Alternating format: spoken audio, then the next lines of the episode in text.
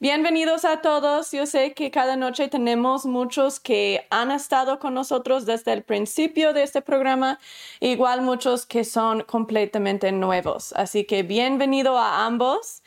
Quiero que todos participen por medio del chat, porque estas clases son para ustedes. Así que preguntan, comentan, participen para que puedan crecer y aprender más. Ahorita quiero ver quién está aquí, entonces pongan en el chat quién está aquí. Solamente puedo ver si estás aquí cuando pones algo en el chat.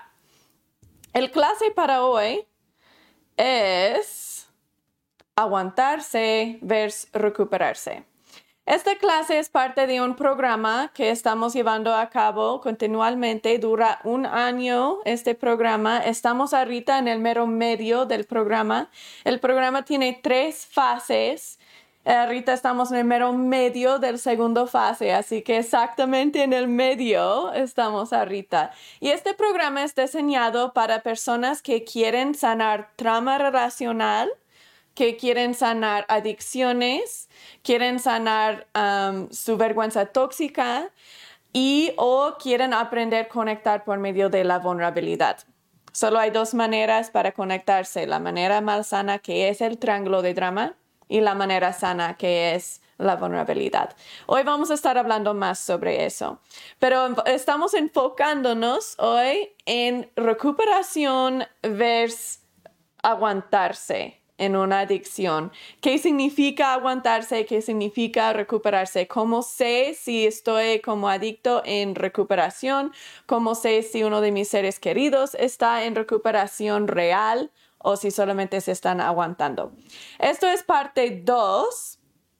Ah, ayer, no ayer, la semana pasada, Llegamos a exactamente una mitad de los claves que estábamos enseñando o aprendiendo. Entonces, hoy vamos a empezar allí. Pero quiero brevemente repasar esas cuatro claves que ya aprendimos. ¿Qué es la diferencia entre aguantarse y recuperarse? Muchas veces cuando tenemos una adicción pensamos que, oh, ¿sabes qué? o saben que se me olvidó decir la oración. A veces me emociono y sigo adelante con todo, pero siempre empezamos y terminamos con una oración. Hoy tenemos Gaby con nosotros y ella va a ofrecer nuestra oración. No, el, centro de Gilamán no es parte de ninguna iglesia específica, sino em, sino eh, entendemos la necesidad de incluir a Dios en nuestro ser superior en todo lo que hacemos. Así que vamos a tener o siempre tenemos varias diferentes personas ayudándonos de hacer oración y van a escuchar diferentes maneras de orar, como sea que quieres orar con tu Dios, está bien. Vamos a dar el tiempo a Gaby para que nos ofrece la oración para empezar. Gracias por estar paciente, Gaby. Bueno, este, amado Dios, en esta noche te damos gracias por permitirnos vivir este momento. Gracias por hacer posible que, se, que podamos ingresar a la clase y conectarnos, que a través de la distancia, de alguna manera estamos juntos, con un propósito que es mejorar y sanar nuestras emociones y lo que hemos vivido. Permite que tu espíritu nos acompañe y en especial te queremos pedir por todas aquellas personas que tienen algún sufrimiento o algún padecimiento para que puedan encontrar la luz y el amor que tú nos provees y en especial también por todas nuestras familias, para que lo que aprendamos aquí podamos transmitirlo en amor a ellos. En el nombre de Jesucristo, amén. Amén. Muchas gracias, Gaby. Gracias. Ok, ahora empezar de veritas. ¿Qué es la diferencia entonces entre aguantarse y recuperarse? Cuando tenemos adicciones y queremos sanarnos, pensamos que la manera de sanarnos es parar de hacer el comportamiento o la sustancia por ejemplo, si tengo una adicción a, drogas, voy a decir, ok, voy a parar de hacer las drogas, voy a tener años y años y años limpia y, y voy a estar sanada. O si tengo una adicción a redes sociales, voy a aprender a lidiar el tiempo y hacerlo de una manera sana y, voy a estar sanada, ¿verdad? Porque estoy controlando ah, o quitando mi comportamiento. Esa no es recuperación, eso es aguantándose y se parta mi corazón porque eso es lo que casi todo el mundo está enseñando que es sanarse de una adicción. ¿Quieres sanarte? Vamos a enseñarte diferentes herramientas para que te aguantes y ya no lo hagas. Y es increíble que hay adictos que sí pueden simplemente aguantarse. Eso es admirable y increíble, pero es sumamente triste porque miramos por qué desarrollamos adicciones y podemos entender qué es el problema con simplemente aguantarse. ¿Quién se recuerda por qué desarrollamos adicciones? Pónganlo en el chat. ¿Qué es la razón? No importa la adicción, todas adicciones están desarrolladas por exactamente la misma razón. ¿Qué es? Vamos a ver si pueden identificarlo los que están aquí. Esa razón, que no quiero mencionarlo porque vamos a ver si lo pueden adivinar en el chat, pero esa razón es lo mismo con todas adicciones. Si solamente estamos parando el comportamiento, no nos ayuda porque no estamos sanando nuestro cerebro. Cuando tenemos una adicción, daña nuestro cerebro. Si hacemos una escanea, físicamente podemos ver la diferencia entre un cerebro, el cerebro el cerebro de alguien que no es adicto. Gaby, por no procesar nuestras emociones, súper bien, por no procesar nuestras emociones. Eso es decir, no podemos utilizar la vulnerabilidad, porque la vulnerabilidad, la manera sana de conectarse, es procesar nuestras emociones. Entonces, súper bien, Gaby. La razón que desarrollamos adicciones es que no sabemos cómo conectarnos por medio de la vulnerabilidad. Por eso no podemos procesar las emociones y no podemos lidiar nuestra vergüenza tóxica. Nos absorba, nos come nuestra vergüenza tóxica y necesitamos encontrar una manera liberarnos de ese dolor. Entonces agarramos una adicción. De hecho, solamente tenemos dos opciones. No sabemos utilizar la vulnerabilidad Solamente tenemos dos opciones. Uno es desarrollar una adicción y el otro es desarrollar comportamientos de control.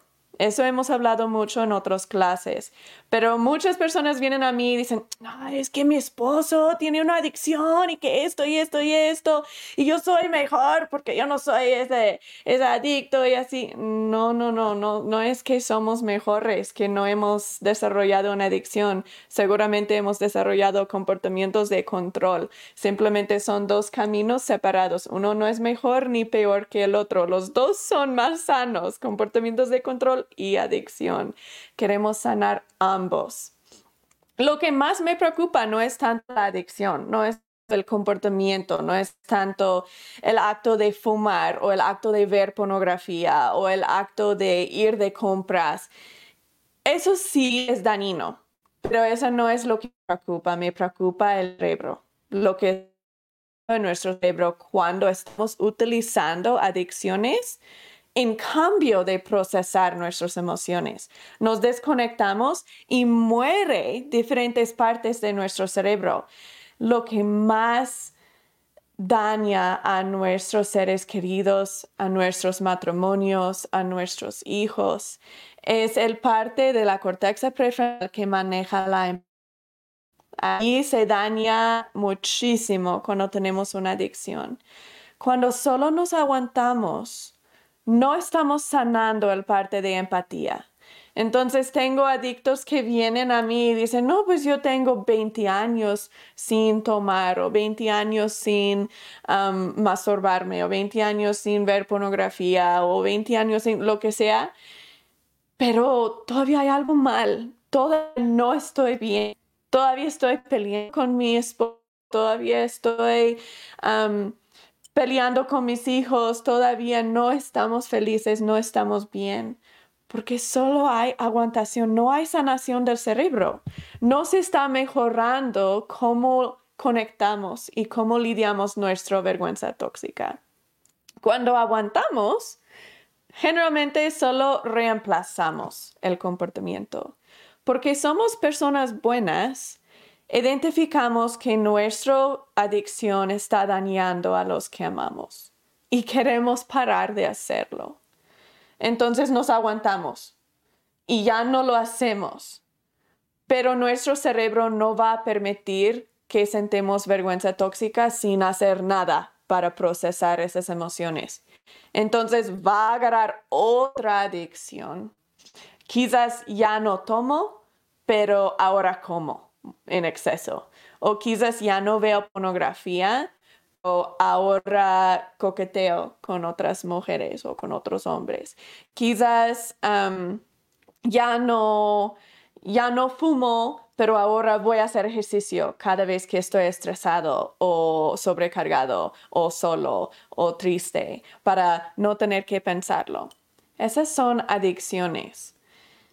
Cuando estamos en recuperación real, lo que pasa es que quitamos la y lo reemplazamos con lo que era el problema para empezar.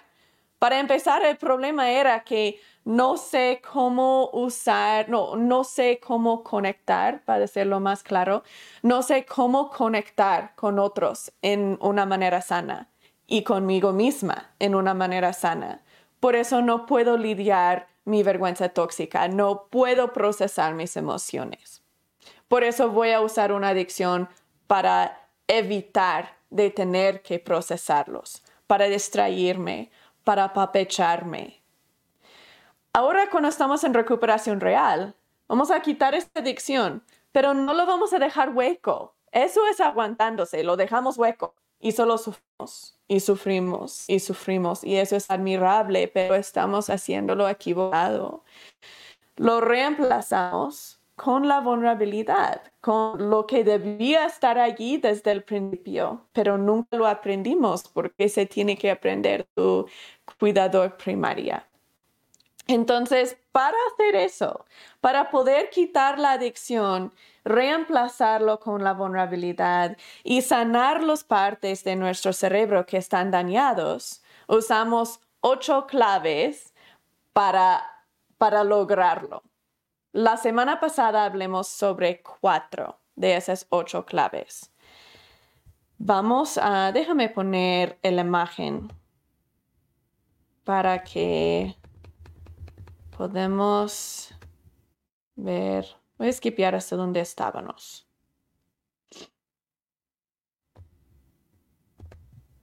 Ok. Estos son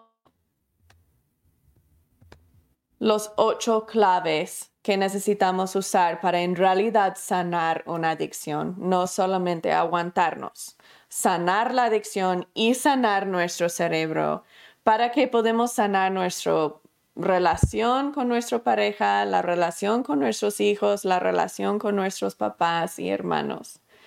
Primero, que los primeros cuatro, como dije, ya hablemos, pero por favor pregunten. Si tienen preguntas, pongan comentarios, por favor. De hecho, me recuerdo ahorita de una pregunta que vimos la semana pasada, pero la pregunta entró cuando mero ciré la clase en vivo. Así que no me dio chance a contestarlo, pero sí me gustaría contestarlo porque era buenísima pregunta. La pregunta era, todavía no identifico bien qué es mi adicción. ¿Cómo identifico en realidad si tengo una adicción? Y si tengo una, ¿cuál es? para contestar eso, porque es súper buenísima pregunta, pregúntate a ti mismo, ¿qué hago cuando estoy estresada? Cuando estoy sobrecargada, cuando estoy estoy triste, cuando estoy, cuando tengo edad, ¿qué hago? Si la respuesta es, pues proceso mis emociones, miro cuáles son las emociones que me siento, qué me siento esas emociones, qué es real, qué no es real, qué es pensamiento automático que está causando y cómo quiero reaccionar ahora que sé que es real y que no es real y cómo voy a sanar esas frases de vergüenza tóxica que salieron, que causaron las emociones. Si esa es tu respuesta, es muy probable que no tienes una adicción, que estás utilizando la vulnerabilidad y estás procesando tus emociones y muy probable estás procesando las emociones de otros también para que puedas conectar. Si la respuesta, si la respuesta era, pues me siento a ver novelas para no tener que pensar nada, o fumo, o pues miro pornografía, o voy de compras, o hablo con mis amigos y vamos a fiesta y vamos a tomar y cualquier cosa que era la respuesta si no era proceso mis emociones, esa es tu adicción, esa es una adicción. Déjame interrumpirme. Podría ser que es un comportamiento de control. Y esa hemos hablado en otras clases. Podría ser un comportamiento de control o podría ser una adicción. Si es un, un comportamiento o una sustancia, es decir, algo que pones dentro de tu cuerpo o algo que haces, eso es una adicción, muy probable. ¿Y cómo identifico entonces qué es mi adicción? Que a veces, quizás a veces mi pornografía, quizás a veces miro redes sociales, quizás a veces voy de compras, quizás son diferentes cosas. Entonces, ¿qué es mi adicción? Muchas veces queremos decir, ok, adicción a redes sociales, adicción a fumar, adicción, todo es una adicción. Solamente son muchas diferentes maneras que dejamos demostrarla. Entonces, no es que tienes una adicción a fumar y una adicción a sexo y una adicción a redes sociales y tienes como 50 adicciones. Es solo es una adicción y estás eligiendo ah, demostrarlo en cualquier manera que en ese momento sirve mejor para apapecharte y distraerte. Entonces, eso es como identificamos. Vamos a regresar a esta foto entonces de imagen. El primer paso o clave para sanar la adicción en real es tomar de regreso tu poder. Voy a repasar estas cuatro rapidito, pero por favor, si tienen, pongan en el chat. Primero, tomar de regreso tu poder. ¿Se recuerdan que hablemos que la adicción nos hace una víctima? Quiere mantenernos en ese papel de víctima. Tú no, pues tú no eres suficiente fuerte, es la culpa de aquella o aquel o que este o este y de este. Tú, tú, tú, tú, tú, estás muy, muy, no obsesionado, pero absorbado en el mi, mi, mi, mi, mi y en el hecho de que soy una víctima. Esta no es mi culpa y todo. Entonces queremos tomar de regreso nuestro poder y decir, ok, esta es una adicción, es real, es un problema real. Aun si mi adicción es pequeño, todavía es gran problema porque está afectando mi cerebro y está preveniéndome de conectar en una manera real con los que amo. Entonces, es una adicción, es real. Yo sí puedo y quizás están como, no, ya sé que no puedo. Eso estoy aquí porque no he podido. Sí, cuando solo estamos aprendiendo cómo aguantarnos, sí, es un milagro si puedes. En realidad, un milagro. Si has podido tener sobriedad con solamente aguantándote, eso demuestra que eres una persona increíblemente fuerte. Ahora queremos poner tus esfuerzos en lo que en realidad sirve. Y eso es recuperación, no aguantar. Entonces, no te preocupes si has llegado a este, este punto en tu vida y no has podido sanar tu adicción o tu ser querido no ha podido sanar su adicción. No es que son groseros o que son um, mensos o que son débiles o que no les importa suficiente. No, no, no, no. Vamos a darles herramientas reales para que es posible. Ok, es tomar de regreso tu poder. Segundo clave es borrar tu vergüenza. Ahí aprendimos, um, quiero que pongan en el chat unos de sus frases de vergüenza tóxica, por decir sus creencias centrales falsas.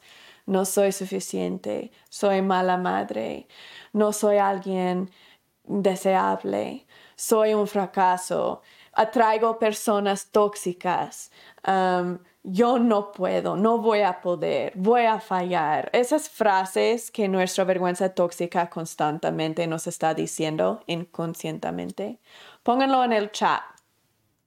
Vergüenza tóxica es esa voz interior y generalmente viene directamente de nuestros cuidadores primarios. Hemos hablado muchísimo sobre vergüenza tóxica, así que hoy no voy a entrar ahí a menos que si preguntan en el chat.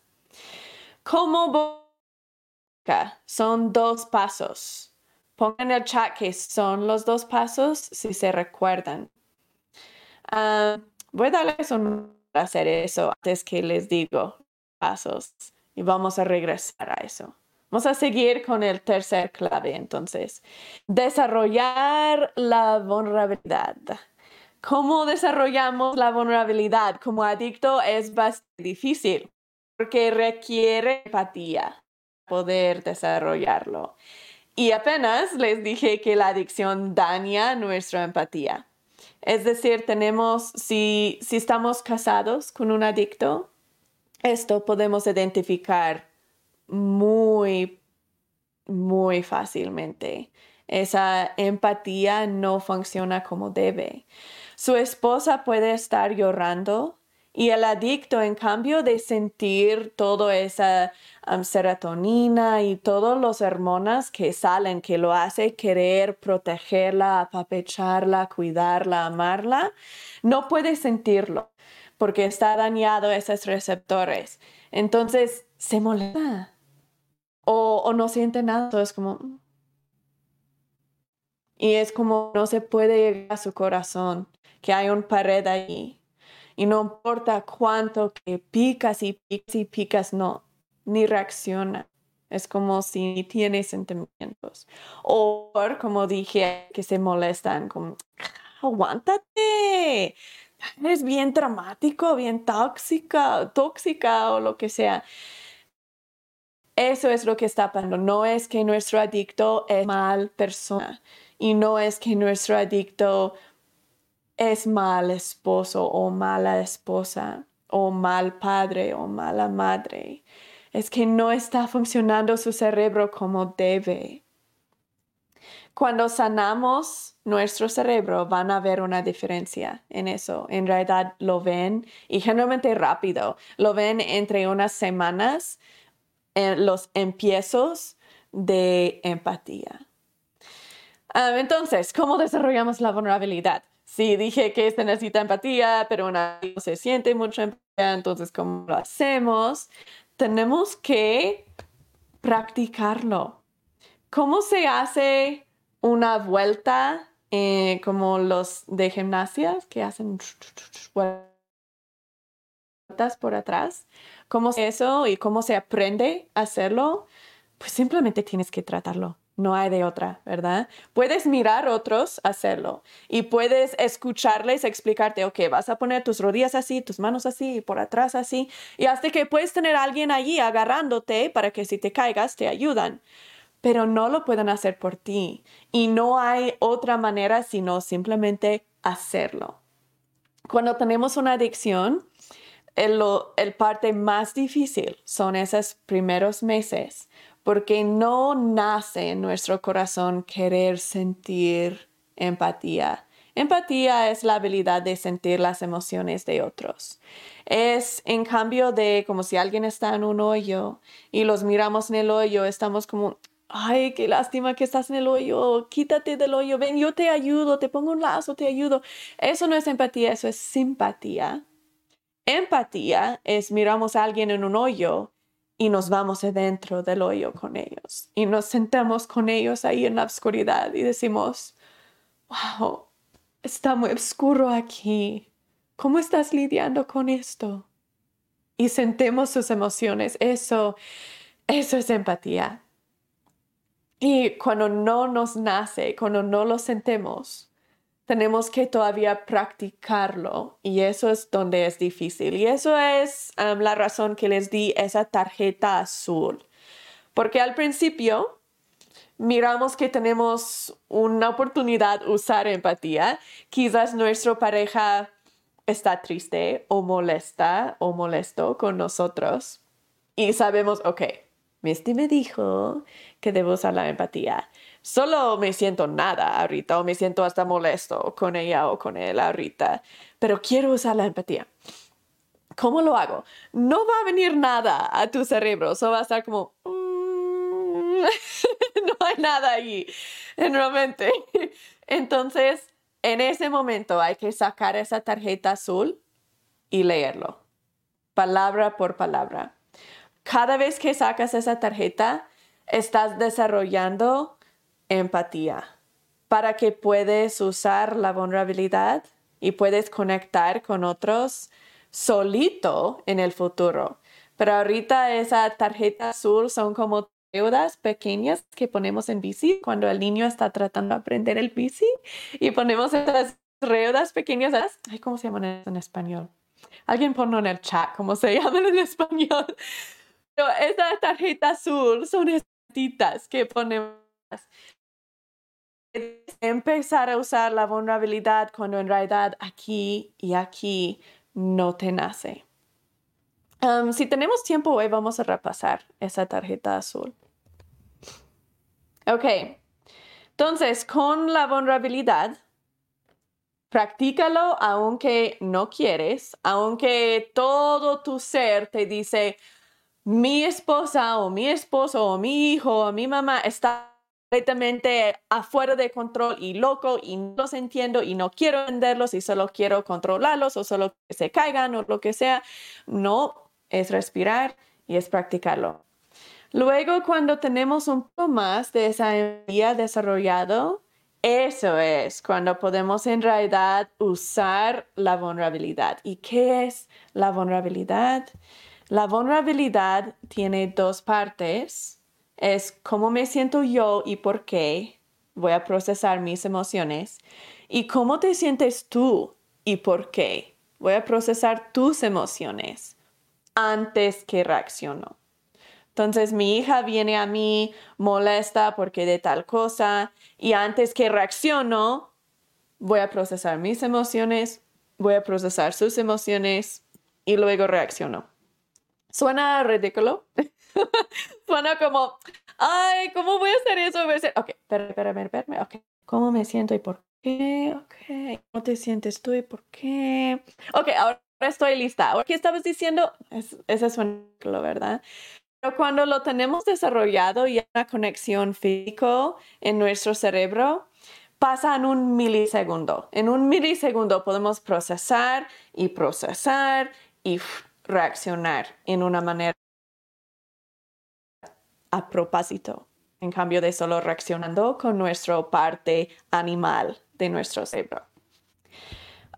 voy a regresar esta foto de la vergüenza tóxica. ¿Cómo sanamos la vergüenza tóxica? Tiene dos pasos para sanarlo. Uno es la vulnerabilidad, es utilizar la vulnerabilidad. Y el otro es reemplazar nuestras creencias centrales falsas con la verdad. Reemplazar esos pensamientos de que, ya ves, no puedo. O ya ves, soy malísima mamá. Ya ves, no me quieren. Todas esas frases son los que nos hacen reaccionar en una manera que no es sana, en una manera que después no nos gustó. Cuando estamos reemplazando esas frases con la verdad, se disminuye y se borra, se sana nuestra vergüenza tóxica. Hay varias diferentes maneras como reemplazar eso, formatos de proceso afirmaciones, cuenta eh, llena tu vida con luz, ah, invita a los alrededor de ti que te ayuden y te dicen cuando estás reaccionando o pasando vergüenza tóxica. esté consciente de cómo estás pasando tu vergüenza tóxica. Todas esas cosas hemos hablado en otras clases, así que a menos que si tenemos preguntas, no voy a meter en esa. Ok, con la vulnerabilidad hemos hablado de eso. Ahora nuestro último clave que aprendimos la semana pasada era reglas de resiliencia. La clase de la semana que viene, siguiente martes, esa es la clase. Reglas de resiliencia. Tenemos todo de una clase sobre reglas de resiliencia, qué son, cómo usarlas, cómo ponerlos en práctica. Ah, déjame darles un ejemplo. Ya les expliqué la semana pasada qué son, pero esta semana voy a explicar con un ejemplo. Apenas tuve un cliente venir a mí esta semana um, y tiene 13 años de edad. Y su mamá encontró que estaba mirando pornografía en su teléfono. Entonces estaba preocupada su mamá porque ya miro está desarrollando una adicción sexual. Entonces, trabajando con ese cliente, ah, la primera cosa que hicimos era reglas de resiliencia. ¿Qué van a ser tus reglas de resiliencia? Le dije, él es humano. Si él está mirando su teléfono solito cada noche en su cama por horas antes de dormir o jugando videojuegos solito en su recámara por horas, eventualmente se va a caer, eventualmente va a equivocarse, va a ver algo que no quiere ver a propósito o quizás por accidente, porque es humano y va a pasar. No podemos pensar que vez atrás de vez atrás de vez podemos ir a esa bar y nunca vamos a tomar o estar con esa tentación y nunca caernos somos humanos. La diferencia entre alguien bueno, alguien que hace cosas buenas y alguien que hace cosas malas, no es que la persona buena es fuerte y increíble, sino es que reconocen que son débiles. Huyen de la tentación, no resisten tentación. Entonces, reglas de resiliencia nos ayuda a huir y nos ayuda ni ponernos en el lugar donde vamos a tentación. Entonces nos preguntamos, ¿dónde estoy cuando me caigo? ¿Con qué estoy? ¿Qué hora es? ¿Qué estoy haciendo? ¿Qué me siento? ¿Qué ha pasado antes que me caigo, antes que hago mi adicción? Entonces le pregunté a esta cliente, dije, ok, generalmente en qué ves el pornografía? ¿Es tu computadora, tu teléfono? ¿Qué? Pues es mi teléfono, ok. ¿Y dónde estás cuando lo ves? Pues generalmente en mi recámara, en mi cama, ok. ¿Y con quién estás? Pues solo, ok. ¿Y qué hora es? ¿Es siempre el mismo tiempo o es diferentes tiempos del día? Pues a veces es durante el día, es en la noche antes que duermo. Ok, entonces estás mirando pornografía casi siempre en tu recámara noche cuando estás solo en tu teléfono. ¿Cuáles reglas de resiliencia podrás poner para evitar todo de esa situación? Para que ni estás en esa situación. Y él solito, aunque solo tiene 13 años de edad, él solito eligió resiliencia y los está poniendo en práctica. Y escuché de él, ahora que ha sido una semana, dice que le está yendo y que es fácil no caerse cuando no se permite estar en esa situación. Sus reglas de resiliencia era, ok, ya no puedo tener mi teléfono en mi recámara después de las 8 pm entonces él lo deja en el cuarto de su mamá o en, um, en la cocina, no me recuerdo cuál era, en la cocina o con su mamá. Um, entonces ese fue uno. Después de las 8 pm mi teléfono no está en mi cuarto y nunca puedo hacer excepciones. No puedo decir, ah, es que tengo una tarea que tengo que hacer, por eso pues ah, tengo que tenerlo. No, no. Reglas de resiliencia no hacemos excepciones Claro, a veces no somos perfectos y nos caemos y seguimos nuestra regla de, resiliencia, pero en ese punto empezamos de nuevo. No hay que hacer excepciones, ¿ok? Entonces, nunca puede tener su teléfono en su recámara. Si necesita hacer una tarea, tiene que ir al cuarto de su mamá. Su otra regla de, de, resiliencia era que no puede estar solo en su teléfono, aún durante el día. Él solito dijo, ¿sabes qué? no puedo resistir esa tentación y no quiero este camino que estoy tomando ahorita con la adicción. No lo quiero. Lo he mirado en mi padre y no lo quiero yo. Entonces dijo, no, yo ni puedo estar en mi teléfono solo.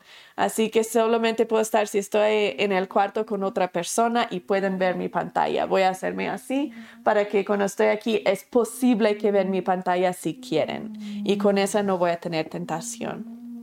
Su otra regla de resiliencia era que él va a decir a su mamá si tiene un slip, si tiene una recaída, él va a decir a su mamá entre 24 horas. Va a ir a su mamá a decir, ¿sabes qué, mamá? Otra vez miré pornografía y creo que esta fue la razón por qué y ahora esta es la nueva regla de resiliencia que voy a poner en práctica y que puede tener apoyo de su mamá. Entonces, si tienen preguntas sobre reglas de resiliencia, pregunta aquí, pero también regresa la semana que viene y vamos a tener todo de una clase sobre esas reglas de resiliencia, por qué son importantes, cómo ponerlo en práctica y cómo parece en la vida real. Ok, ahora vamos a seguir con los cuatro nuevos. ¿Tienen preguntas? Hola Luis Javier, hola Zoe, hola Gaby, hola Christian. Hola Miguel, hola a todos que están aquí. Buenas noches. Y los que no han puesto nada en el chat, buenas noches. Siéntense cómodos preguntar lo que sea en el chat. Aun si no es este tema, pregunta. Estoy súper dispuesta a ayudarles. Ok, siguiente clave. Diarias y check-in. Si han estado con nosotros desde el principio de este programa, esta clave ya saben. Así que no vamos a meternos 100% en esta clave y explicarlo desde el principio, pero sí voy a dar un resumen. ¿Qué son diarias? ¿Y qué es el check-in? ¿Y por qué es uno de los claves que tenemos para sanar una adicción? Hola Elisa. Hola Alma y Francisco. Buenas noches. Ok, reglas o no reglas, digo diarias. Diarias. Yo sé que tengo una imagen aquí. ¿Dónde estás? Ok, aquí estamos. Diarias. Cuando tenemos adicciones, nos basamos muchísimo en todo o nada. Muchísimo. Estamos basados en ese triángulo de drama. ¿Se recuerdan que el triángulo de drama, nuestra adicción es el rescatador entre nuestro triángulo de drama? El triángulo de drama es esa manera mal sana para conectarnos. Desafortunadamente, casi todos de nosotros estamos basados en el triángulo de drama. Es la manera que usamos para conectarnos con los demás. Controlamos a los demás para que a fuerza tienen que amarnos. brevemente, en el triángulo de drama tenemos persigador, víctima y rescatador. Esos tres papeles. Persigador es que el amor es respeto. Si me amas, me vas a respetar. Y eso significa que me vas a obedecer. Eso es amor, si me obedeces. Víctima, pensamos que el amor es cuando otra persona gasta su tiempo en nosotros, ayudándonos, apoyándonos. Eso es cuando nos sentimos amados. Rescatador es cuando nos sentimos que el amor es cuando otros nos necesitan. Si me necesitas, eso es amor. Eso es cuando me siento amada. Y eso es el triángulo de drama. Estamos solamente manipulando, no porque somos malos, sino porque es la única manera que sabemos conectar. Y el triángulo de drama es como nos conectamos con nosotros mismos también. Y el, los sentimientos de control y la adicción entran como rescatador. Entonces allí vivimos en ese triángulo de drama. Y se recuerdan que todo o nada es el indicador mayor que estamos en el triángulo de drama. El idea de que um, todo o nada es que soy perfecta o soy basura. Um, tengo que ser mejor guitarrista o mejor cantador o ni voy a cantar. Um, tengo que, uh, cuando hablamos, escuchamos muchísimo como todo, nada, siempre, jamás. Es que nunca haces esto. Tú siempre dices eso. O, ah, ya ves, ya sé qué va a pasar, porque siempre es lo mismo. Esas siempre, ya sé, nunca, jamás. Esas son banderas rojas que estamos en todo nada. Lo más um, peligroso que es nuestro amante tan emocionalmente que físicamente, lo más que vamos a estar basados en todo nada. Por eso aquí en México y en otros países latinoamericanos estamos súper basados en todo o nada. Nuestro ambiente no es seguro ni afuera de nuestro hogar ni adentro de nuestro hogar.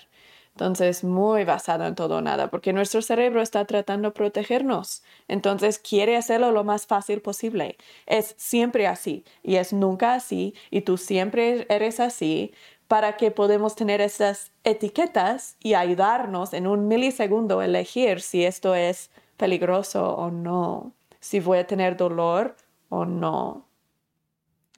Entonces, porque un adicto es tan basado en todo o nada, porque viven allí en ese triángulo de drama, tenemos que empezar con algo muy pequeño que enseña cosas pequeñas y sencillas día tras día tras día y que podemos fallar y seguimos y algo súper sencillo para empezar a tener una reconstrucción cognitiva. Estamos completamente reconstruyendo cómo funciona nuestro cerebro.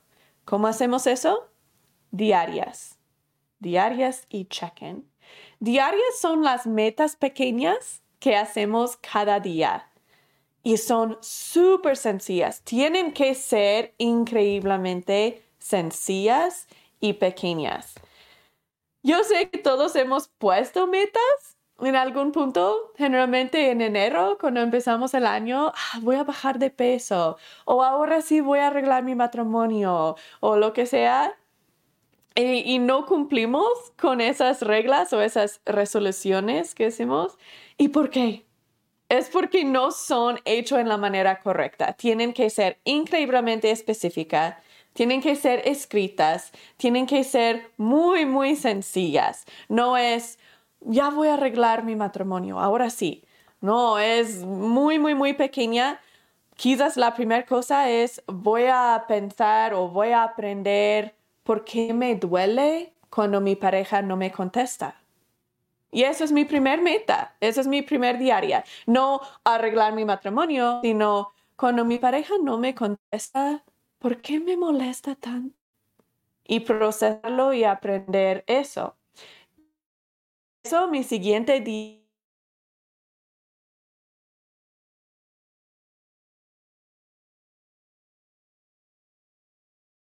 atrás de esa. Quizás aprendí, sabes que cuando no me contesta, me hace sentir como soy basura, me hace sentir como no me ama. ¿Pero por qué? Aquí voy a procesar, usar el formato de procesar. Para procesar por qué, pero por qué eso me duele. Pues porque me hace sentir como no soy deseable. Y eso ya creo yo que quizás no soy deseable.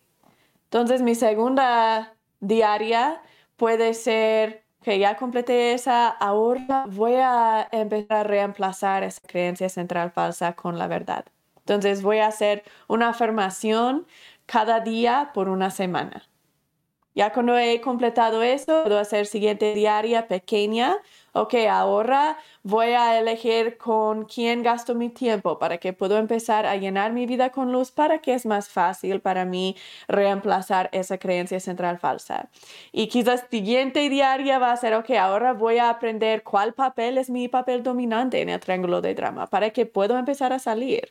Y ahora cuando completo esto, ¿qué va a ser mi siguiente diaria? Esto, esto, esto. Quizás voy a tener 100 días que me duran dos años quizás para completar.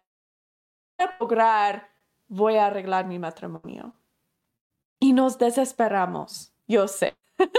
Queremos saltar y estar ya allí, ya, que no aguanto ni un día más en este matrimonio, mucho menos dos años. No me digas que me va a durar dos años, ni un día más. Pero ¿cuántos años ya has estado tratando? ¿Y cuántos años ya llevas y estás en el mismo? Imagínate si hace dos años ya habías empezado esos pasos pequeñas y sencillas. Diarias funcionan, les prometo, que estén siempre trabajando en una diaria, no más que una o dos a la vez no son hábitos, sigue haciéndolos porque ya son hábitos, ya son fáciles. Es como cepillar tus dientes en no se te olvida porque es un hábito, no es difícil. No tienes que decir, voy a recordar, voy a recordar. No, pues ya es fácil, lo recuerdas. Así van a ser con tiempo, pero solo uno o dos nuevos a la vez. Ok, ahora diarias. Ya hemos hablado sobre diaria. Um, Cari dice, Estamos viendo hoy desde el inicio. Muchas gracias por la respuesta a mi pregunta anterior. Me sirve mucho igual que todo lo que vemos en cada video. Muchas gracias, Cari. Y nada, gracias por la pregunta, porque era una pregunta muy buena. Y por ejemplo de un diaria. Um, ya di varios ejemplos, lo mejor no miré esa hasta apenas pusiste eso antes que mis ejemplos, pero te voy a dar varios otros. Si eventualmente quiero ser más sana y quiero tomar más agua y quiero comer mejor y quiero hacer ejercicio y todo, voy a poner una diaria, pero mi diaria no va a ser, voy a ser más sana físicamente eso no es específico. ¿Cuándo, ¿Cómo sé cuándo completo eso? ¿Cuando soy perfectamente sana? No. Entonces voy a empezar con diarias pequeñas y quizás la primera va a ser, voy a tomar más agua, pero tampoco eso no va a ser diaria. ¿Cómo sé cuándo completo eso? ¿Qué significa más agua? Entonces, mi diaria sería, voy a tomar ocho vasos de agua, voy a tomar un vaso de agua cada dos horas durante el día por los siguientes siete días. Quizás eso va a ser mi diaria. Ya cuando eso es un hábito y es fácil, puedo agregar otro, porque ese ya es un hábito. Ahora voy a trabajar en uno nuevo y quizás va a ser, voy a hacer ejercicio por 15 minutos cada, cada, a ver, tres días cada semana. Luego, si miro que no estoy completando eso, esto es súper así que escuchen. Súper clave. Cuando no completamos nuestras diarias, no es porque hay algo mal con nosotros. Simplemente tenemos que cambiar cómo estamos llevando a cabo nuestra diaria. Quizás lo tengo que escribir en otro lugar. Quizás tengo que descargar la aplicación que me recuerda. Quizás tengo que poner pulseras que muevo al otro mano. Lo que sea, y quizás tengo que cambiar mi diaria. Quizás es demasiado difícil. Quizás puedo hacer 15 días de ejercicio, días la semana. Voy a empezar con solo 5. 5 minutos de ejercicio. Cuando ya puedo hacer eso, agrego más y agrego más. Diarias deben ser como 80% del tiempo debemos ser exitosos si estamos poniendo esfuerzo. Si lo hacemos 100% del tiempo, era demasiado fácil. Ahora haz algo más difícil. Si estás completándolo 20% del tiempo, es demasiado difícil. Cambia tu diaria o cambia la manera que te estás recordando hacer la diaria. Y antes de dejar diarias, quiero dar un clave más que quizás es lo más importante que todos es revisar tu diaria. Esquipiamos casi todo, personas no, no lo revisamos, ok, ya lo hice.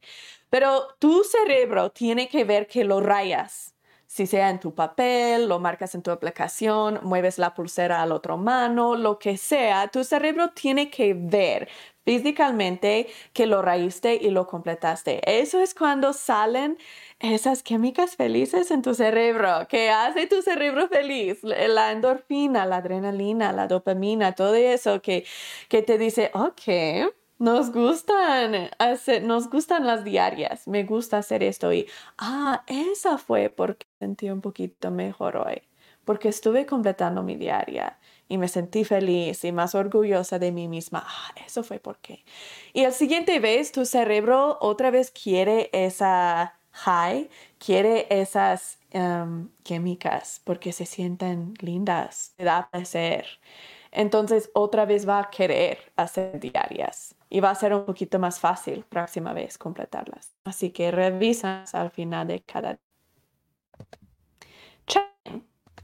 El check-in es algo que haces cada noche con o cada mañana, por lo menos una vez al día, pero debe ser al mismo tiempo cada día.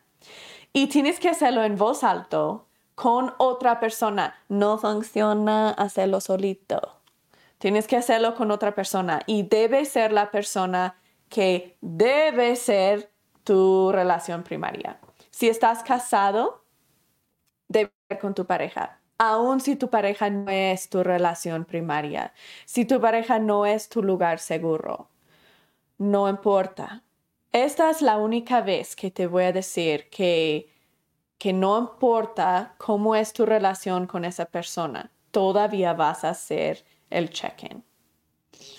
Um, no importa si la persona no quiere escucharte, porque muchas veces um, clientes vienen a mí y dicen, mira, yo sí quiero hacerlo con mi mamá porque no estoy casado y mi mamá es mi relación primaria ahorita o debe ser pero ella no me hace caso. O cuando empiezo, ella solo habla de otra cosa, o ella sale del cuarto, o quiero hacerlo con mi esposa, pero no me hace caso. Y, cuando trato, dice, no, ni me hables, yo no quiero nada que ver contigo, Rita.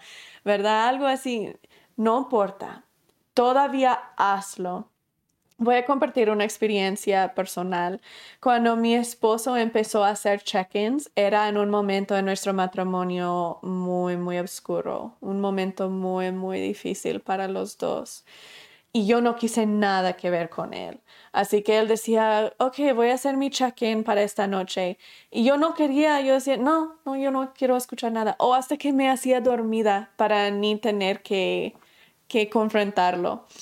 Ah, pero él lo hacía aunque estuve dormida y lo hacía noche tras noche, tras noche, tras noche. Y eso empezó a sanar mi trama relacional. Cuando a rato, en unas clases más, vamos a aprender cómo sanar trama relacional que tú has causado a otros y tanto cómo sanar tu propio trama relacional. Pero aprendemos que eso es súper clave, constancia. Ah, pero él tuvo constancia y eso empezó a sanar mi trama relacional y empezó a abrir la puerta para sanar más trama relacional y sanar otras cosas en el matrimonio. Entonces, no importa si están dormidos, no importa si ponen audífonos y ni te están escuchando, no importa, solo habla y entonces los clientes dicen, pues si no importa si están dormidos, entonces ¿por qué no lo puedo hacer solito y sin ellos? Es que hay algo pasando en nuestro cerebro, aunque sabemos aquí no nos están escuchando, todavía el cerebro reacciona en otras partes como si están escuchándonos, porque sabemos quizás es posible que nos están escuchando. Quizás no están dormidos, quizás. Quizás, aunque tienen los audífonos, quizás nos pueden escuchar. Entonces, sí, hazlo con alguien, no importa cómo reaccionan. Si reaccionan mal, no importa. Entonces, ¿qué es que hacemos? Un check-in tiene ocho pasos, lo hacemos en orden. El check-in debe ser breve, generalmente dura 30 segundos, 60 segundos para hacer el check-in. La única regla es que tienes que hacerlo diariamente con alguien y no puedes decir bien. No se vale decir bien. Esta ya hemos aprendido en otra clase, pero no digas bien, ¿ok? Emocionalmente me siento bien, físicamente me siento bien, espiritualmente me siento bien. No, no, no. Esta check-in te ayuda a empezar a aprender a procesar tus emociones y tus situaciones, eh, desarrollar empatía, utilizar la vulnerabilidad, sanar vergüenza En este que dura solamente como segundos, más que 20 herramientas que son esenciales para ir en una manera sana, solamente en esos 30 segundos. Entonces, cada día estás practicando más que 20 diferentes herramientas todo en esos 30 segundos. Es increíblemente importante para tu cerebro tener esa constancia, para que tu cerebro siga desarrollando esas nuevas conexiones, porque dice, mm, se ve que es importante porque estoy haciendo esto cada día. Se ve que es importante procesar mis emociones porque lo tengo que hacer en mi check-in. Se ve que es importante borrar mi vergüenza tóxica, usar afirmaciones, hacer porque lo estoy utilizando cada día. Entonces, check-in es súper, súper importante. Aquí decimos en voz alta cómo te sientes o cómo te sentiste ese día físicamente. Físicamente mi cuerpo cómo se siente, emocionalmente cómo se siente. Voy a darles un ejemplo de un check-in. Ok, mi check-in personal para hoy. Físicamente hoy me sentí muy agotada, no he dormido súper bien porque mis hijos tienen varios campamentos y toda esta semana, así que me siento cansada y agotada, pero todavía me siento sana, no estoy enferma, así que estoy agradecida por eso. Emocionalmente, esto es paso dos, emocionalmente me siento... me siento un poco triste porque mis dos hijos mayores se fueron al campamento y los extraño, los extraño mucho, son mis mejores amigos. Entonces me siento triste eh, y un poco sola. Espiritualmente, sí que estoy haciendo un esfuerzo para conectarme con mi Dios, Padre Celestial. Estoy haciendo estudio de mis escrituras en la mañana y mis oraciones, así que me siento conectada con Él y me siento que me escucha. La conexión Aquí vamos a hablar sobre nuestra conexión con los demás. Puede ser con solo una persona específicamente o puede ser con todos en general. Con la conexión, estoy visitando a familia que generalmente no veo este mes, entonces me siento aún más conectada con ellos y estoy como súper feliz para esa conexión porque generalmente me siento un poco desconectada con, e, de ellos, así que estoy, me siento más conectada con mi esposo igual me siento muy conectada y me siento que esa relación eh, hoy ha sido muy, muy sana. Yo estuve triste hoy, como mencioné ya, y él me apoyó hoy y me, me hizo sentir como, me hizo sentir paz y estoy agradecida por eso y me hizo sentir más conectada con él. Calibrador coloreado. Esto no vamos a entrar mucho en esto a menos que si hay preguntas, pero aquí me encanta, oh, me encanta el calibrador coloreado porque me gustan las listas, me gusta todo organizado. Aquí nos dice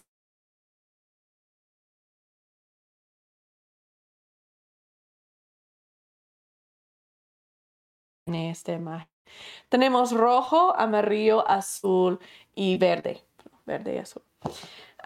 en ese calibrador coloreado. Aquí simplemente vamos a decir, hoy estuve en verde, o hoy estuve en amarillo, o hoy estuve en azul, o ahorita estoy en azul. Uh, esas colores son sumamente personales para nosotros mismos y están divididos nuestros comportamientos en diferentes colores. Si quieren aprender más sobre eso, miren nuestros otros videos en nuestro canal. Entonces, para mi check-in personal ahorita, hoy um, estuve en el verde la mayoría del día.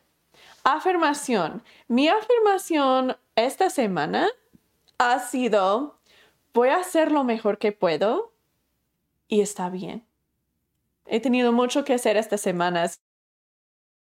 Esa afirmación me ha ayudado mucho, no serme como madre o como mala hija o como así que voy a hacer lo mejor que puedo y está bien. Con permiso, esta generalmente es nuestra diaria en que estamos trabajando. Mi diaria, mi con permiso, esta semana ha sido gastar 15 minutos individuales con cada uno de mis hijos esta semana, cada día. Entonces, 15 minutos cada día con cada niño. Y me va bien, me va bien.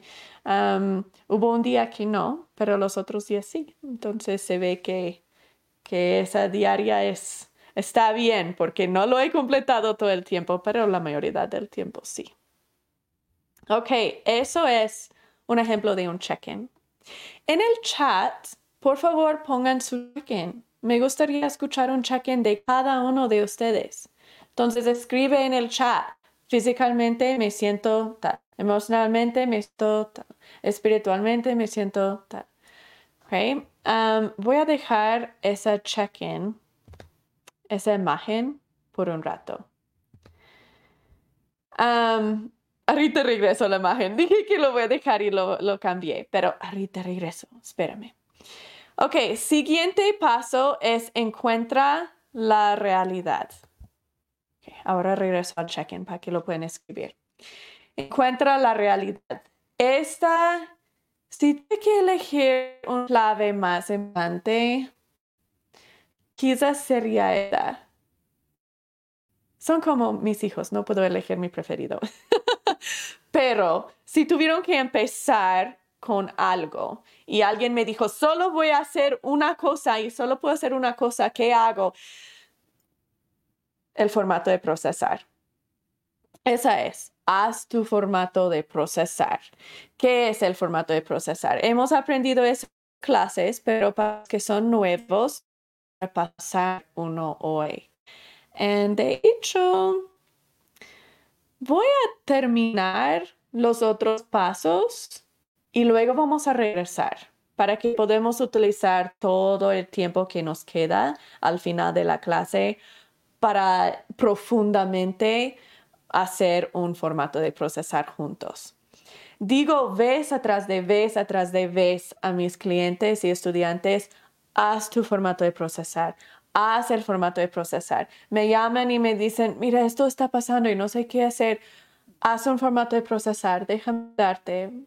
Eso es como muchas veces vamos con terapeutas porque tenemos problemas y nos ayudan a procesar.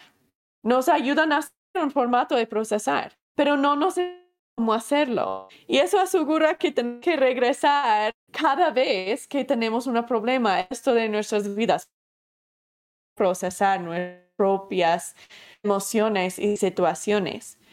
El formato de procesar, mi propósito con el formato de procesar es ayudarte a ser tu propio psicóloga para que no me necesitas. Eso es la meta.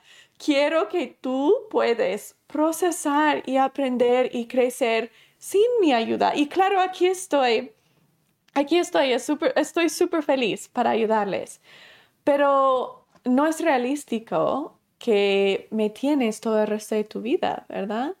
Entonces, quiero que aprendes a ser tu propio psicóloga, procesar por qué me sentí eso y qué causó eso y cómo puedo responder en una manera sana, cómo puedo sanarme.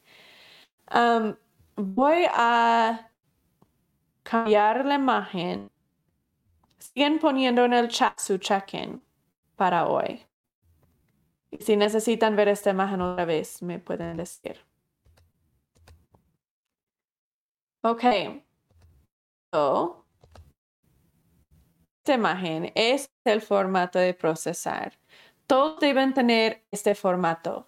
Si no lo tienen porque son nuevos, pongo parte de nuestro WhatsApp. De hecho, hoy tengo, tengo como tengo como 15 ejercicios que quiero darles hoy. Esos ejercicios son súper importantes para empezar a desarrollar nuevas conexiones en el cerebro, para tener cambios reales. Como cuando acaban con la clase, van a estar como, entendí todo lo que dijo Misty. Ahora estoy sanada, mi vida es diferente, ahora sí voy a poder. Y luego mañana tenemos una confrontación con nuestro hijo o con nuestra pareja o con nuestro vecino y estamos como, no pude. Reaccioné mal. Otra vez, ya ves, no puedo. Ya ves, hay algo mal conmigo. Ya ves, soy mal. Soy... Y empezamos con toda esa vergüenza tóxica no lo pudimos hacer porque no hubo una conexión. No hemos hecho algo físico en el cerebro para causar nuestro cerebro actuar diferente. No es que hay algo mal con nosotros, sino nuestro cerebro está actuando como siempre ha actuado. Hay que hacer nuevas conexiones. Esos ejercicios son increíblemente importantes crear nuevas conexiones para que nuestro cerebro reaccione diferente. Es natural reaccionar así, no que estamos con autocontrol reaccionando bien. No, es fácil y natural. Entonces, si no son partes de nuestro grupo de WhatsApp, por favor, mándanos un mensaje, te agrego al grupo de WhatsApp y voy a poner un montón de ejercicios esta semana, porque esta semana es como la acumulación de muchas clases y quiero poner tanto los ejercicios de esta semana que ejercicios de otras clases también. Déjame poner el número de nuestro WhatsApp. Um, es el área de México. Entonces, um, empieza con... ¿Dónde está esa? Ok. 52. Déjame ponerlo en el chat.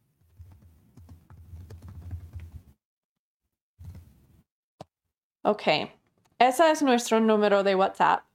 Por favor, mándanos un mensaje si no están en el grupo para que puedan tener todos esos ejercicios um, esta semana y también la tarea para esta semana. Esta imagen es el formato de procesar. Esto es uno de los ejercicios que van a recibir si están en el grupo de WhatsApp. Y eso es gratis, no, no te cobramos nada en el grupo de WhatsApp. Ok, el formato de procesar es lo que lo hace posible usar la vulnerabilidad. Porque si recuerdan, dijimos la vulnerabilidad es proceso mis emociones y proceso tus emociones y luego reacciono. Eso es, hago un formato de procesar para mí. Hago un formato de procesar como si yo era tú. Y luego voy a reaccionar.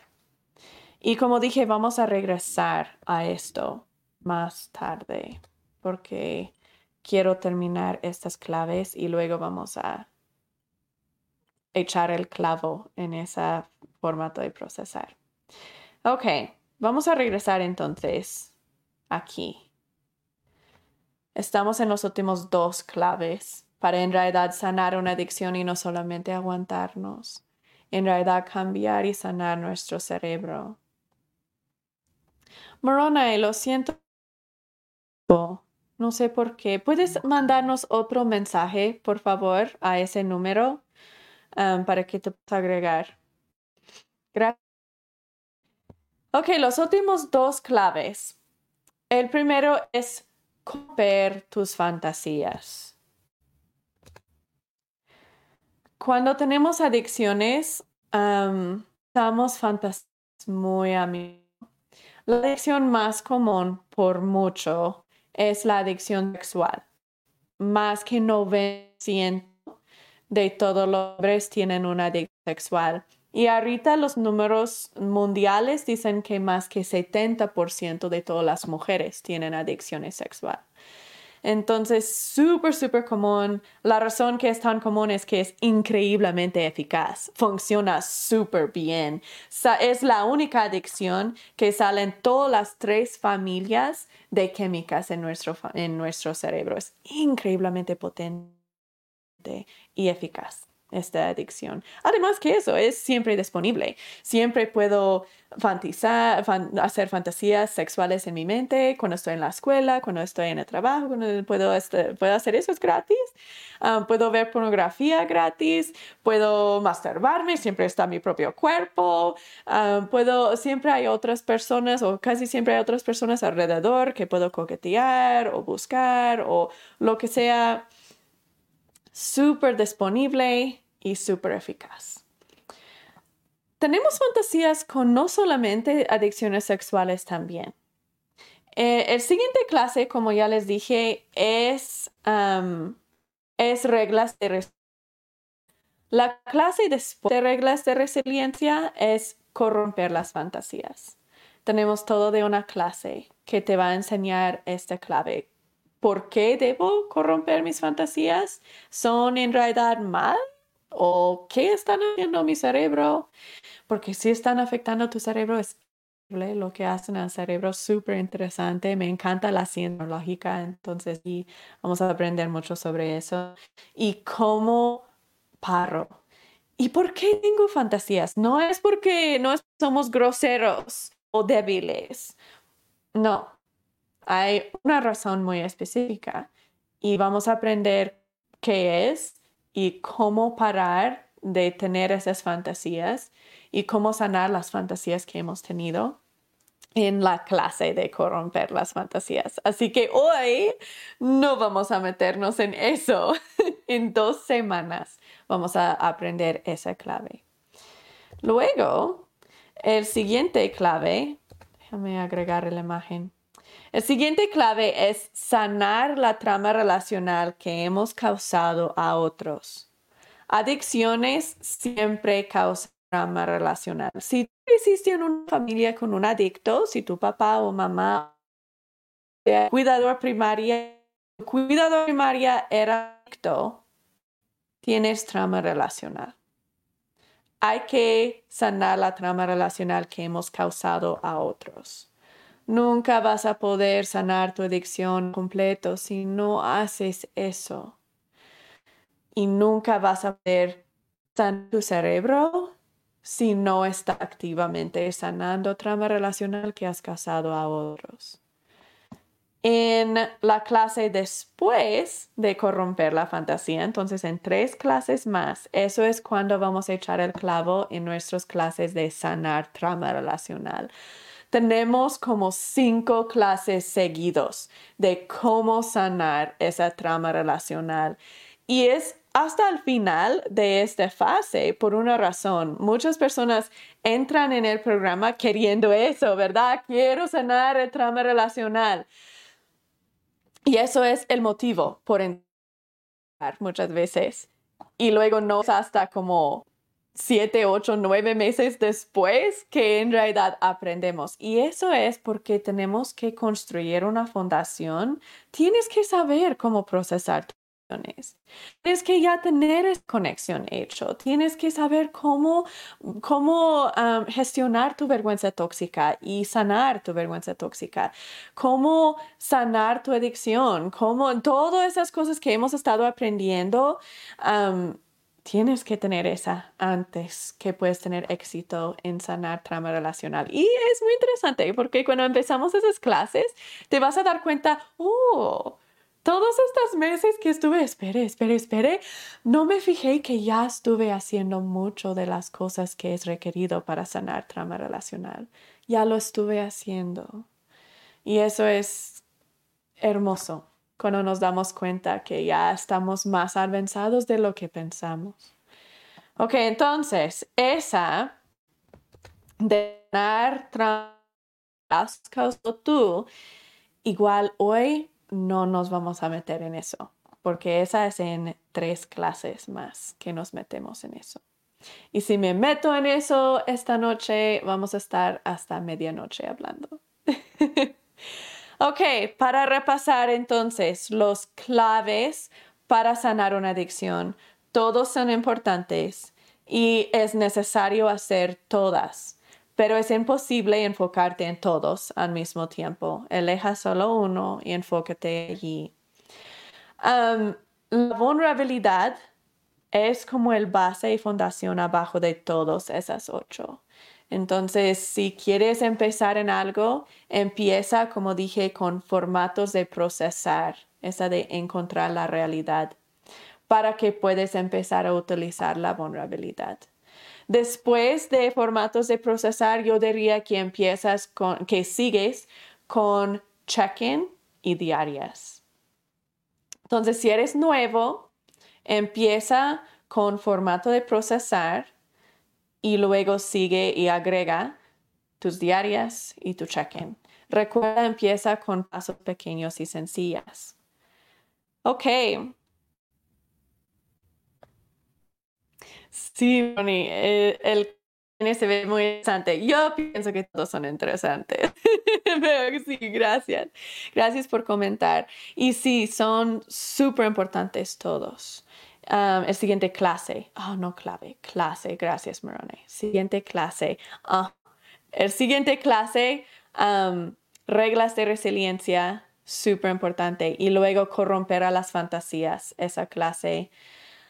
Corromper a las fantasías, les voy a decir ahorita, esa es la única clase que digo antes quizás no es para todas personas. Es decir, hay unas cosas que si tienes mucho trama relacional, es posible que una de las cosas que hablamos son provocadores a esa trama y ese dolor y te puedo causar reacciones a trama.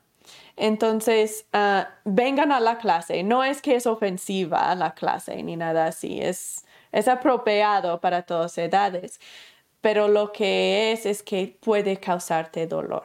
Así que ven a la clase de corromper las fantasías que es en dos semanas. Pero si empiezas a tener muchas reacciones a tramas, que hay algo mal contigo, no es que estás loca o loco, sino quizás apaga eh, la clase y regresa a verlo después. O quizás es que necesitas procesar y regresar. O mucho mejor que todas esas es pon un comentario en el chat que está causándote, está provocando trauma y voy a ayudarte a procesarlo allí mismo en la clase. Porque si tú estás provocado, entonces lo mejor otros también. Ok, ese es mi comento, comentario antes de esa clase. Ok. Ahora, vamos a regresar porque ya ves que les dije que si van a empezar con algo, con formatos de procesar. Y mis clientes que tienen casi un año conmigo, todavía van a querer escuchar, porque todavía yo sé que varios de ustedes no han hecho un formato de procesar o quizás solo han hecho uno o dos y siempre podemos seguir practicando. Así que vamos a hacer formato de procesar juntos. Déjame ir a esta imagen.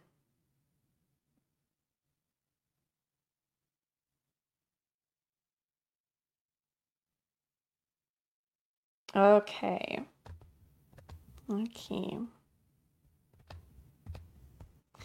El formato de procesar. Ok, el formato de procesar es como nuestro cerebro es hecho para funcionar.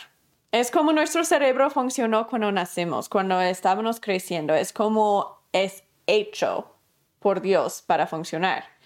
Pero cuando absorbamos mucha vergüenza tóxica, empezamos a brincar pasos, saltar pasos y no estamos siguiendo el, linaje de pensamiento que debemos seguir para poder reaccionar a propósito y para poder procesar, procesar y conectar por medio de la vulnerabilidad.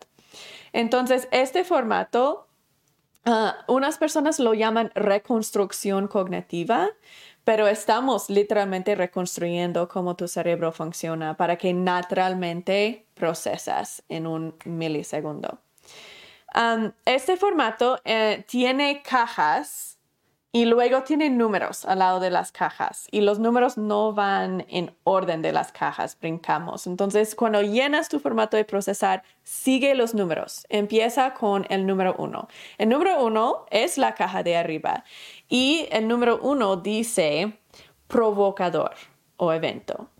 Vamos a hacer un formato de procesar con un ejemplo. ¿Por qué hay unas personas que pueden reaccionar súper bien ante cosas muy difíciles?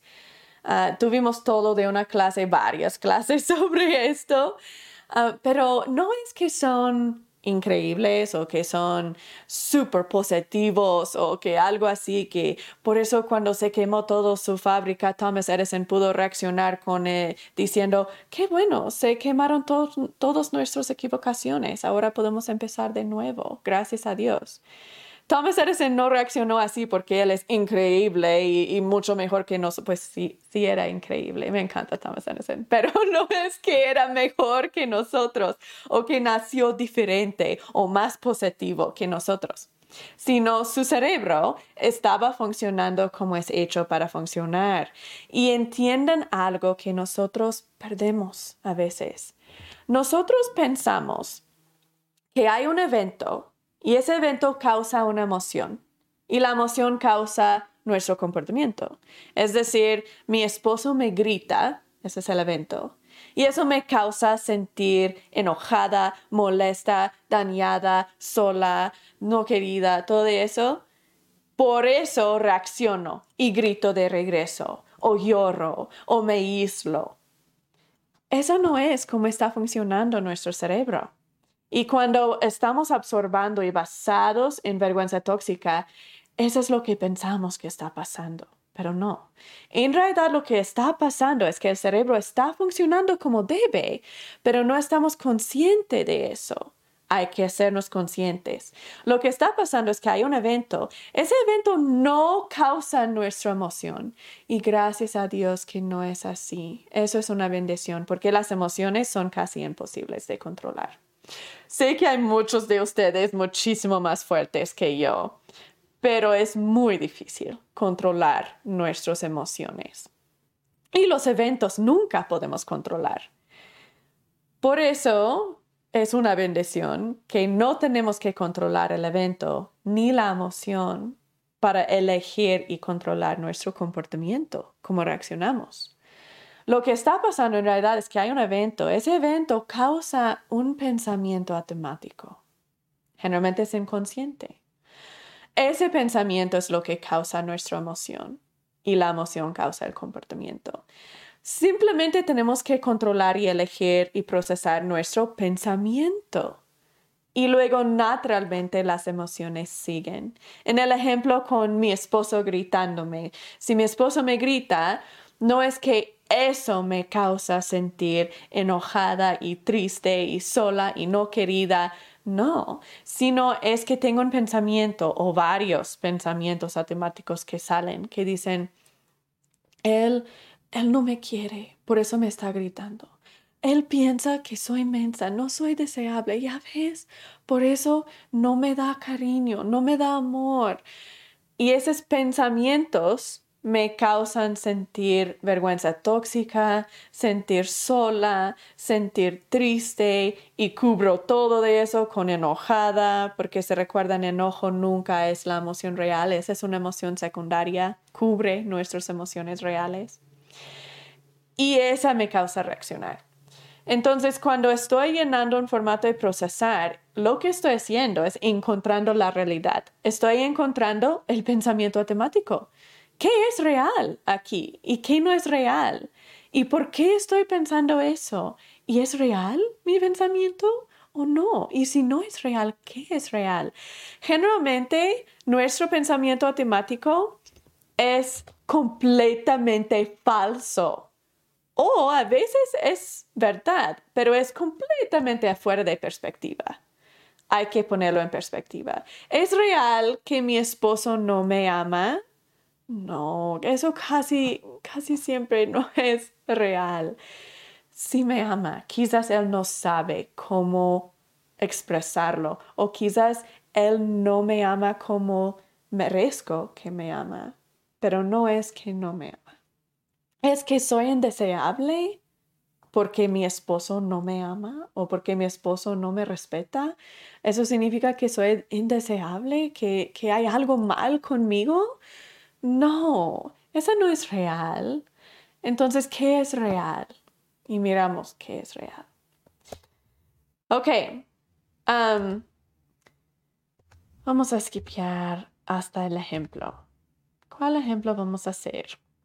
Vamos a hacer el ejemplo de la madre hablando con su hija aquí abajo en la esquina.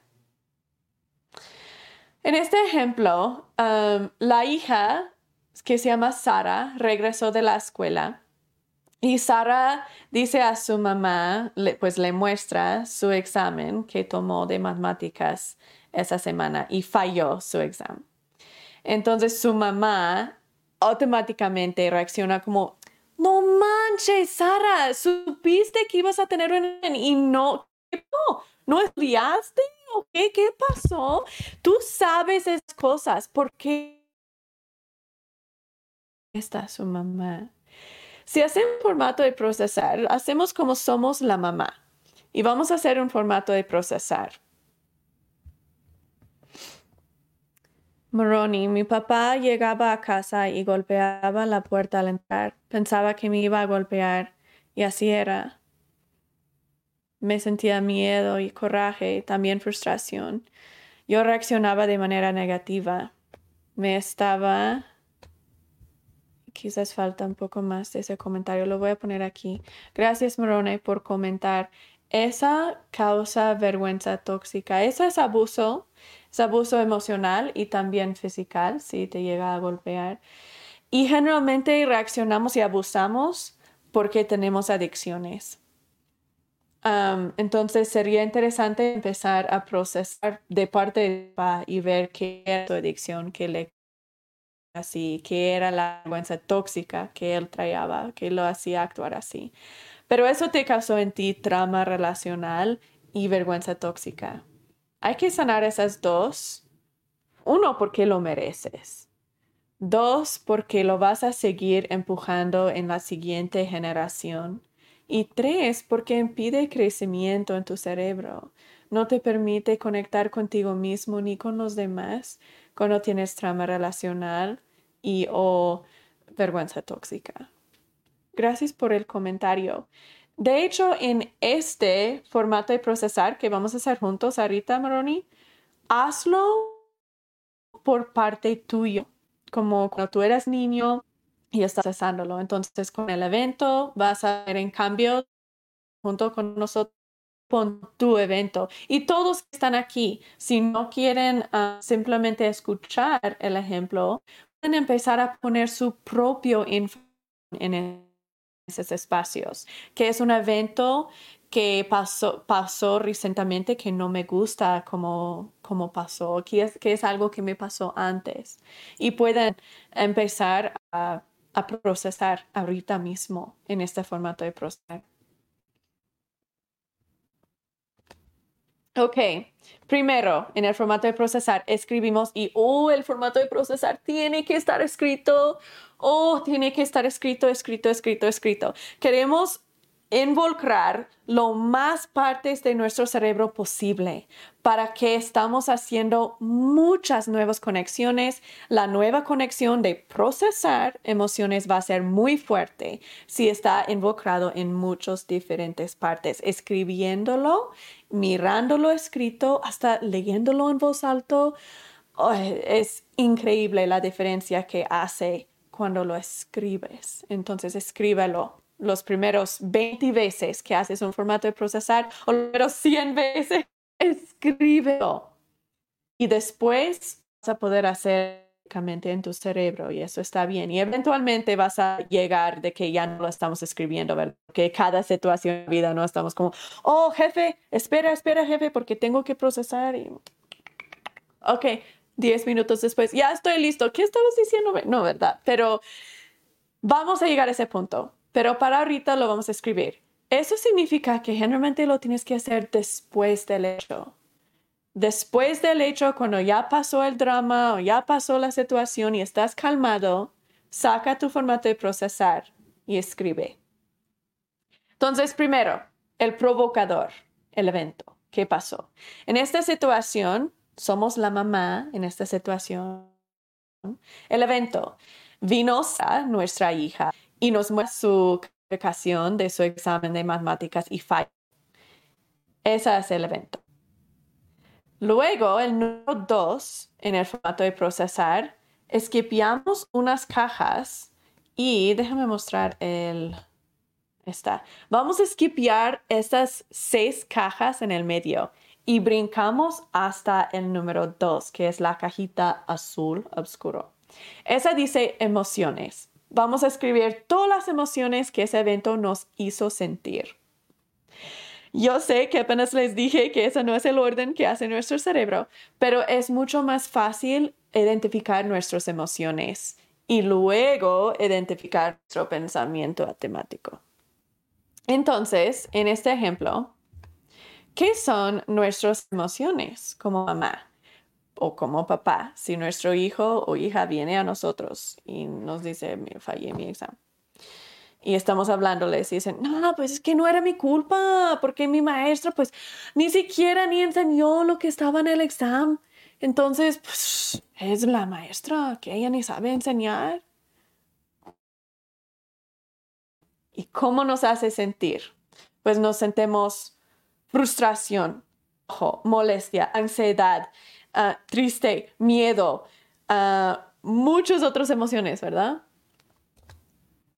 Ah, no vamos a empezar en esas emociones porque ya tenemos que acabar la clase, pero vamos a seguir adelante. Después que ya tenemos todas las emociones, vamos a ir abajo a la caja roja que dice número 3 y dice, mi reacción era, ahí vamos a escribir lo que hicimos. Pues grité a mi hija y la regañé y le dije, pues ¿por qué? ¿Que no estudiaste o qué? Luego vamos a subir arriba al pensamiento automático y vamos a decir, aquí tenemos que decir, ¿por qué? ¿Por qué? ¿Por qué? ¿Por qué? Como un niño pequeño que dice, ¿pero por qué? ¿Pero por qué? ¿Pero por qué? ¿Pero por qué? Ahí es donde vamos a ser como un niño pequeño, ¿pero por qué? ¿Pero por qué? ¿Pero por qué? ¿Por qué eso me causa esas emociones? Cuando mi hija viene a mí, me dice, cuando mi hija viene y me dice que falló su examen y que no, es que la maestra esto y esto y esto, y me siento estas emociones, ¿por qué? ¿Por qué me causa sentir enojada y molesta? Pues porque mi hija no está siendo responsable. Pero ¿por qué eso me molesta? ¿Por qué me causa emociones si mi hija no está siendo responsable? Pues porque si no está, si no está siendo responsable, significa que me falta algo como mamá, que no sé cómo enseñarle. Pero ¿por qué eso me molesta? Si no estoy enseñándole a ser responsable y me falta algo, pues porque ahora la que me falta madre. La maestra sabe, mi hija falló. La maestra sabe que yo no estoy ayudando a mi hija a, ser responsable su tarea, a aprender. La sabe que no soy buena madre. Y ahí ya hemos llegado a nuestra creencia central falsa. No soy suficiente como madre. Algo me falta. Soy mala madre. Todo mi coraje y toda mi molestia y toda la emoción que estoy quitando en mi hija no tiene nada que ver con mi hija. No tiene nada que ver con su examen tiene todo que ver con mi vergüenza tóxica. Mi hija fallando en examen me causa a mí sentir vergüenza tóxica. Me causa a mí sentir, ya ves, soy mala madre y ahora todo el mundo lo sabe. Todo el mundo sabe. La maestra ya sabe. Ahora, ¿qué vamos a hacer? Vamos a arreglarlo. Y es que, mi hija, esto es tu culpa. No es que yo me siento no es que a mí me falta algo como madre, sino es que a ti te falta algo como hija. Tú no estás tú no estás siendo responsable, tú no estás haciendo pa, pa, pa, y quitamos, pasamos nuestra vergüenza tóxica en ellos, porque no lo queremos sentir. La, vergüenza tóxica es la cosa más dañina que podemos experimentar como nuestro cerebro no nos permite experimentarlo por más que unos milisegundos y lo tenemos que pasar a o dar una adicción o un comportamiento de control para distraernos. Las únicas opciones estamos procesando. Ok, entonces ya llegué al pensamiento atemático. Tuve varias. Ah, me falta como madre no soy suficiente o soy mala madre. Entonces, esos son relacionados, ¿verdad? Pero separados.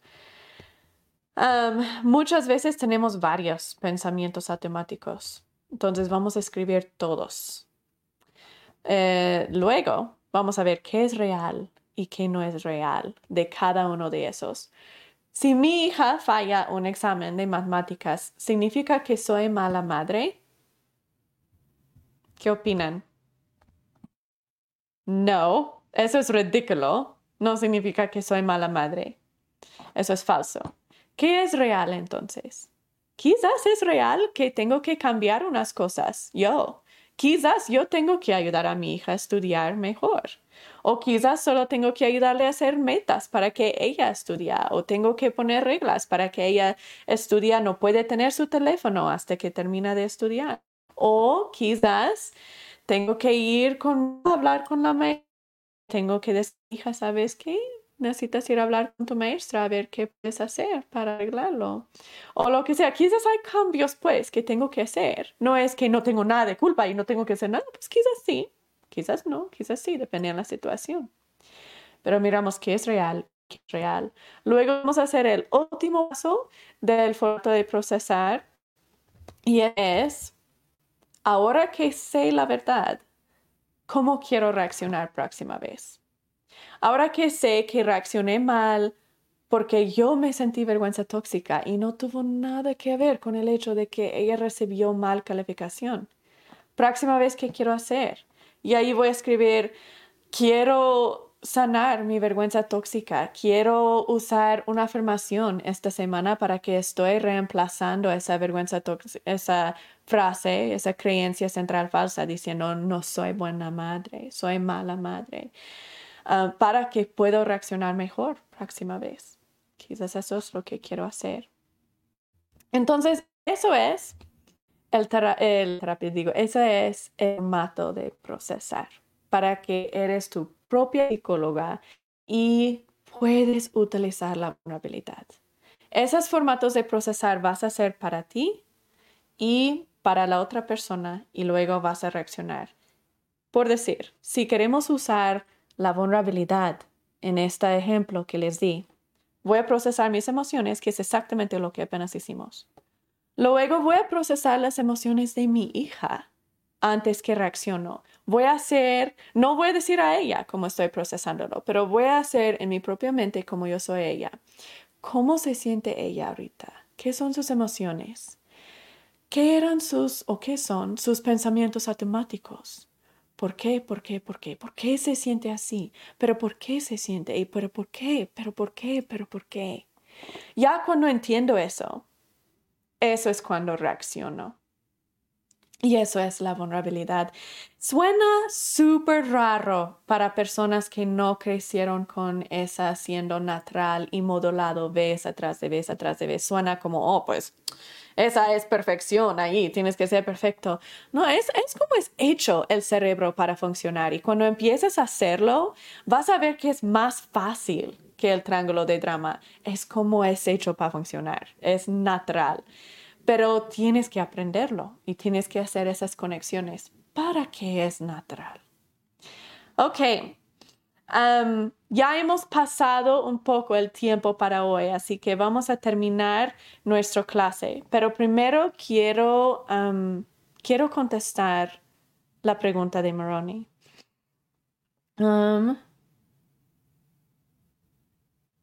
aún tengo trama de escuchar la puerta y mi mente se bloquea. Ya no tengo miedo, pero no puedo escuchar una puerta golpeada. Tuve terapia, pude curar y mejorar. Solamente me falta superar lo del ruido de la puerta. Aprendí a perdonar y amar a mi padre. Muy bien hecho en estar sanando esa trama relacional. Cuando llenas formatos de procesar, vas a poder ver si en realidad has sanado. El hecho de que el sonido todavía te provoca trama significa que todavía hay un poco trabajo que tienes que hacer allí. Cuando llegamos a la clase de trama relacional, déjame poner esas otros comentarios, partes de tu comentario.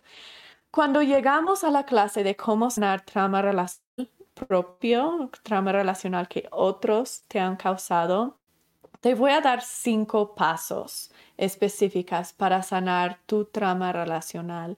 Suena que estás esquipeando dos de esos pasos. Entonces, cuando llegamos a esa clase, y esa clase es en tres más clases, así que no faltes, ¿ok?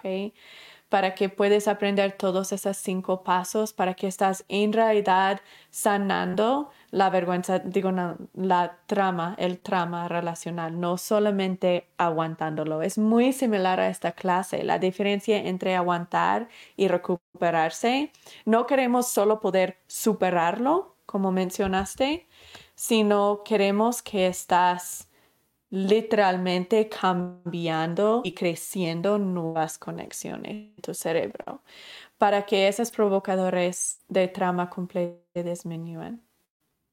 Entonces vamos a hablar mucho, mucho, mucho en esa clase de trama relacional. Y gracias por la pregunta, porque sí tiene que ver con la clase de hoy. Muchas gracias.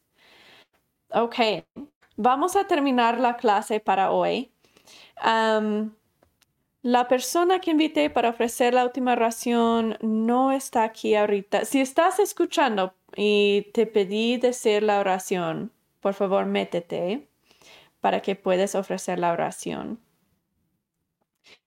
Mientras que le damos un momento para meterse, si se va a meter, voy a recordarles que la clase que viene, el martes que viene a las 8 a.m., tenemos otra clase aquí en vivo por YouTube. Se llama Reglas de Resiliencia. Tengo una imagen. Déjame ponerle la imagen. Ok, reglas de resiliencia es la clase que viene. No falten, esta clase es hermosísima. Es un tema súper sencilla, como aquí lo entendemos lógicamente entre como dos minutos, pero es tan importante y no lo estamos haciendo. Así que aprender el por qué y aprender el cómo es esencial para que nos da ganas cambiar y nos, nos da ganas hacerlo. Así que reglas de resiliencia la semana que viene. Recuérdense que todas estas clases están disponibles en YouTube después, aunque no están en vivo, están grabados y siempre disponibles en YouTube, así que los pueden compartir con sus familias, con sus amigos, con quien sea, para que también puedan aprender y crecer. Si quieres regresar a ver la clase otra vez, puedes porque está grabado. Ok, Carmen, gracias por entrar. Voy a dar el tiempo a ti para que ofreces nuestra oración para terminar. Después de la oración, voy a mantenerme aquí en la clase todavía en vivo por unos minutos para que si tienen otras preguntas pueden seguir chateando um, y preguntando para que pueda ayudarles. Y también les voy a decir su tarea después de la oración. Ok, Carmen, te doy el tiempo a ti Muchas gracias. muchas gracias por estar aquí, Carmen, y por estar dispuesta a ofrecer nuestra oración para terminar. Te doy el tiempo a ti para la oración. Padre Celestial, en esta noche te agradezco, Padre, porque podemos escuchar. A mí sí puede y nos puede ayudar a, que nuestro cerebro se ponga a funcionar. Gracias, Padre, porque la has preveído de, de toda esta información y de este conocimiento para compartir con nosotros. Gracias, Padre, porque podemos entender y podemos guiarnos. Gracias, Padre, porque sé que nos ayudas a entender y nos guías. Gracias por todos los que estamos aquí y, y te pido para que todos podamos llevar a cabo estas pequeñas y sencillas tareas como una simple oración también hacia ti. Gracias, Padre. Todo esto te lo pido en nombre de tu amoroso Hijo Jesucristo. Si es tu voluntad. Amén. Amén. Gracias, Carmen.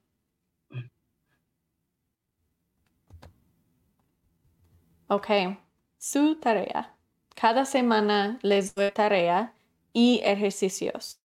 Si no están en el de WhatsApp, hacen otra vez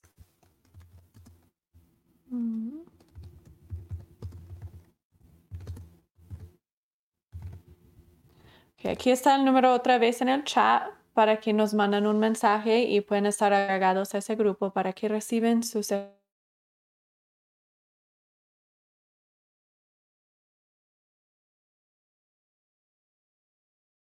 si no están en el grupo, en el grupo.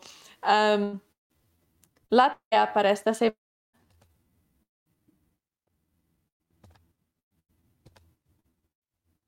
es y ok. Quizás va a aparecer ahí está. Oh no ahí está. La tarea para esta semana muy similar a la última semana. Aquí vas a elegir una o dos no más que dos de estas claves en que quieres trabajar.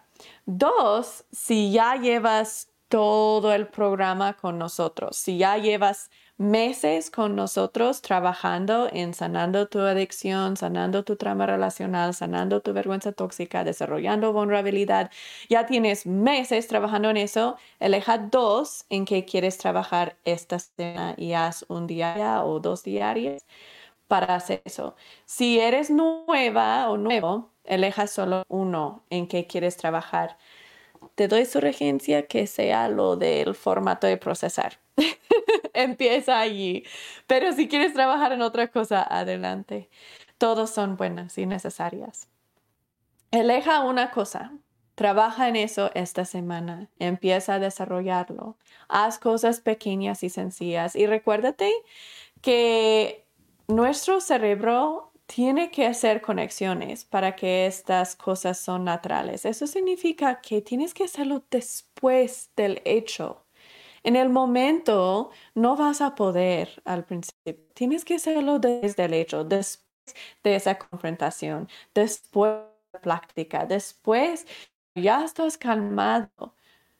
Y ok, ¿cómo debía conectar? ¿Cómo quería conectar? ¿Cómo debía gestionar vergüenza tóxica? ¿Cómo ¿En cuál del triángulo de drama estuve? Todas esas cosas debemos procesar después del hecho para que sea natural en el momento después, porque ya tenemos conexiones hechos en el cerebro. ok, no estoy mirando otras preguntas, pero voy a todavía darles un poco más tiempo para que vayan poniendo más preguntas. Y mientras, les voy a compartir este, esta imagen se puede realmente sanar la adicción y los efectos resultantes en el cerebro y la familia. Sí, sí se puede.